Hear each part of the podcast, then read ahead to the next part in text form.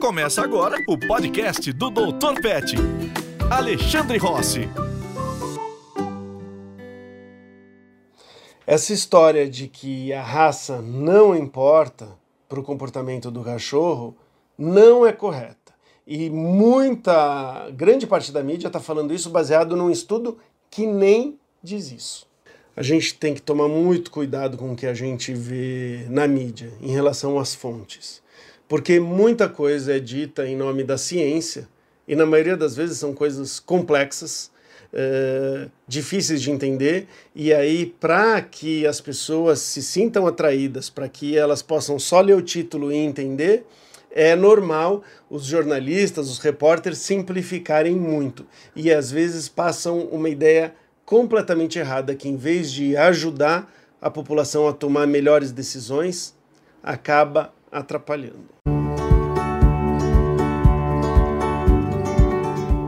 Saiu uma notícia que está dando uma enorme repercussão no nosso meio de comportamento e de criadores de cães e de tutores e de revistas que falam sobre o assunto.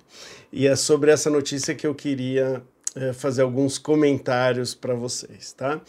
Então, o que que, o que que aconteceu, né? Numa revista científica de peso foi publicado um trabalho é, muito grande, em que levou em consideração DNA de diversos de, de, de, de, diversos animais, aí, milhares de animais, e uma pesquisa feita por questionário para é, milhares também de tutores. E aí eles é, relacionaram o, o DNA com o comportamento. Né? E, e aí o que, que o artigo falou? Né? Que a parte genética das raças importa pouco em relação ao comportamento, tá? Então, de uma maneira muito, muito resumida, uma maneira muito simples é um dos maiores, talvez o maior estudo genético ligado a comportamento e raça mostrou, falaram que a raça implica pouco em relação ao comportamento. Tá? Esse foi o estudo científico. Depois vou entrar em mais detalhes. O que, que a grande mídia fez? Então, os jornais, televisões e tudo mais e tal. Falaram o seguinte: estudo científico mostra que a raça não importa. O que importa é a criação, o que importa é o indivíduo. Então eles vieram, né, novamente veio uma onda dizendo que o que importa não é a genética, e sim a maneira que a gente cria, e sim o, o indivíduo. Bom, fiquei super preocupado com essa notícia, porque a gente procura orientar a pessoa a escolher um cachorro de uma raça correta, às vezes de um vira-lata que tem todos os jeitos de se escolher também, né? mas existem predisposições genéticas ligadas à raça. Existem predisposições genéticas ligadas à linhagem e tem um indivíduo também. Tudo isso é importante. Né? E quando a gente fala que a raça não é importante, faz com que as pessoas, na hora de escolher um, animal, falem, ah, tanto faz. Por exemplo, eu escolher um labrador ou um Rottweiler. Uh, o que importa é o jeito só que eu vou criar. E isto não é verdade. Tá? E com a ajuda desse artigo, que não é exatamente isso que o artigo fala, uh, quase toda a mídia, sem ir atrás de especialistas ou sem ter o cuidado de ler o artigo com cuidado, acaba concluindo e levando a gente a enfrentar novamente um problema que sempre existiu. Né? Qual que é o problema? A pessoa acha que é uma coisa ou outra. E aí ela acaba cometendo injustiças dos dois, dos dois lados, ou se colocando em perigo, ou fazendo um animal uh, sofrer, porque a pessoa não está preparada para ter. Ela não entende a influência disso, tá? Como que eu recebo essa pergunta desde, desde que eu era filhote, tá? Que é assim, pitbull é a criação ou é a raça? Eu falo, olha, calma lá, infelizmente não é nenhum nem outro. São vários fatores.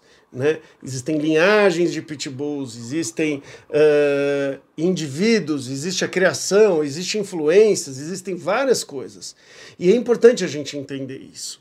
Tá? Mas que a raça importa, a criação importa, o indivíduo importa, a linhagem importa, e agora a gente sabe que tem até mais coisas que importam. Que é o que, por exemplo, o estilo de vida, a vida, os estímulos que os animais ancestrais, não é nem ancestrais, de gerações passadas fizeram. Né? Algumas pessoas chamam do neolamarquismo. Então se acreditava que isso não, não influenciava, hoje sabe que se influencia um pouco, um pouco também, tá? Então, é, infelizmente, um artigo gigante, muito legal, acabou gerando esse, esse problema sério que infelizmente para todo mundo que estuda genética, comportamento e tudo mais, acabou mais uma vez simplificando a ponto de prejudicar as pessoas, de prejudicar os animais e dessa relação entre eles.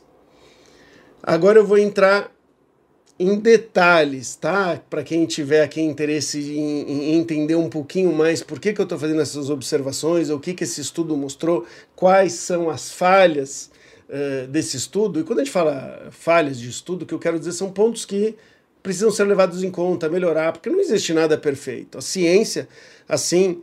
Uh, a, ciência do comportamento animal e da genética, assim como as outras, ela sempre está sendo revista. E através dos colegas de outros cientistas, como eu, por exemplo, a gente coloca as nossas críticas, eles respondem, faz um outro estudo e vai complementando. Então não é uma verdade absoluta, isso faz parte hum, da ciência. Bom, vamos lá para a segunda fase, para a parte mais profunda, para quem tiver interesse.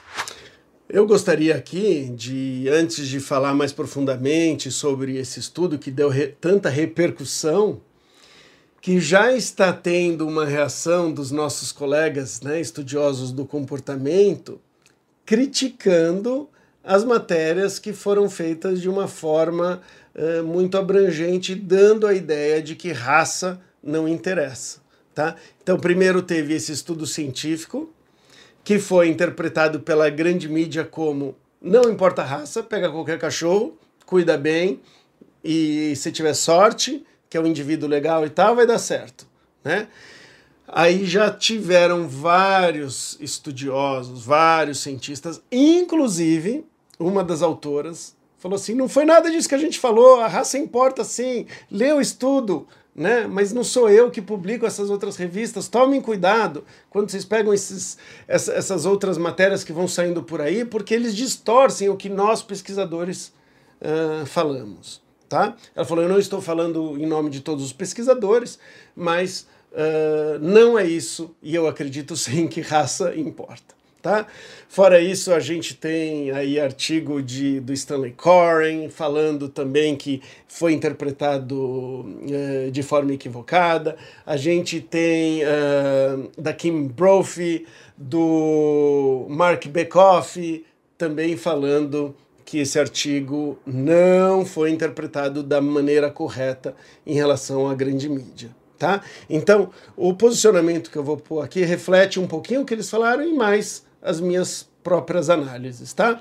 Então, a, a, a primeira coisa que a gente faz, e eu faço muitos estudos baseados em questionário, né? Então, o que é um questionário? Você vai perguntar para a pessoa sobre o cachorro dela. A gente precisa avisar para as pessoas que vão interpretar o trabalho que o que a pessoa responde não é necessariamente a verdade. Existem vieses. Por quê? Vou dar um exemplo. Uma pessoa que quer defender, ela tem um Rottweiler e ela ama o Rottweiler dela, e, e de vez em quando o Rottweiler dela, por exemplo, rosna para alguém, né?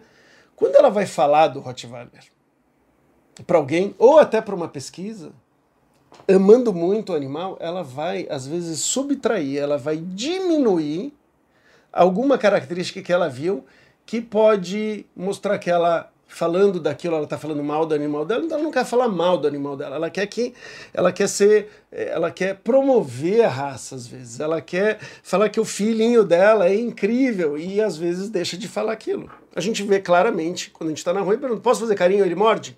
Não, pode fazer. A gente, ah, o cachorro morde, fala, ah, mas ele morde. Ah, e às vezes morde. A pessoa fica com vergonha de falar. Então, os questionários, eles já têm um viés, tá? Um viés significativo quando a gente fala assim que as raças muitas vezes são como torcidas. Né? A pessoa uh, quer defender a raça, os cachorros são como filhos, as pessoas querem defender os filhos. Então você já tem um viés que tem que ser levado em consideração. Né? Então este é um ponto que eu gostaria que tivesse mais explícito. Não está explícito nesse artigo, mas até aí para os cientistas eles já entendem isso um pouquinho dessa forma. Segundo ponto, que fala que as características genéticas não importam tanto para o comportamento. Comportamento não é uma coisa